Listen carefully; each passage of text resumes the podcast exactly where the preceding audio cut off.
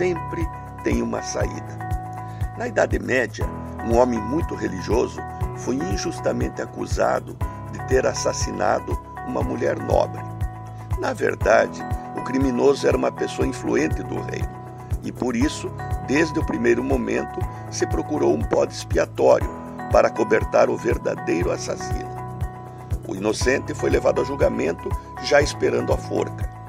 O juiz, que também estava cooptado para levar o pobre homem à morte, simulou um julgamento justo. Disse: Sou também religioso e por isso vou deixar sua sorte nas mãos do Senhor. Ele decidirá o seu destino. Vou escrever num pedaço de papel a palavra inocente e em outro a palavra culpado. Você sorteará um e aquele que escolher será o veredito. Sem que o acusado percebesse, o juiz escreveu em ambos os papéis culpado e mandou o acusado escolher um.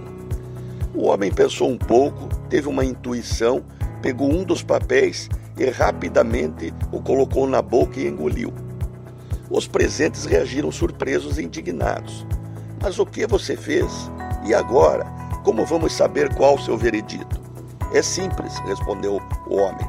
Basta olhar o outro papel que sobrou e saberemos que engoli o que estava escrito o contrário. Imediatamente, o homem foi libertado. Moral da história: por mais difícil que seja uma situação, sempre há uma saída.